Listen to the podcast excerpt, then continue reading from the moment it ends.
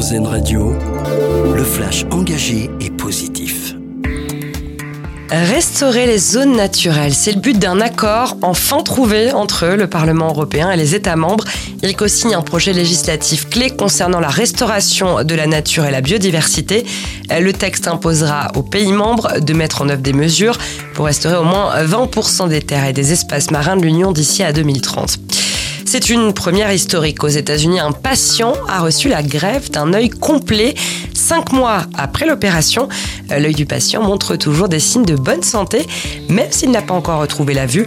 Les experts se disent stupéfaits des résultats, une réussite qui ouvre la voie à d'autres avancées dans les années à venir. On revient en France. À partir du 1er janvier prochain, les données de plus de 2000 stations et radars seront en accès libre. Météo France va supprimer fin 2023 toutes ces redevances de réutilisation de données publiques. C'est ce qu'a annoncé le gouvernement. Depuis 2019, l'Union européenne a imposé la mise à disposition gratuite, sauf exception, des données des services publics. On connaît le parcours de la flamme paralympique. Il a été dévoilé ce matin par Tony Estanguet, le président de Paris 2024. La flamme partira le 25 août du nord-ouest de Londres, berceau des Jeux paralympiques. Elle sera ensuite démultipliée en 12 flammes qui sillonneront le pays en s'arrêtant notamment à Antibes, à La Roche-sur-Yon, Rouen ou encore Saint-Malo. Ces flammes, toutes allumées dans des villes situées aux extrémités du territoire, convergeront ensuite vers le centre du pays, puis vers Paris.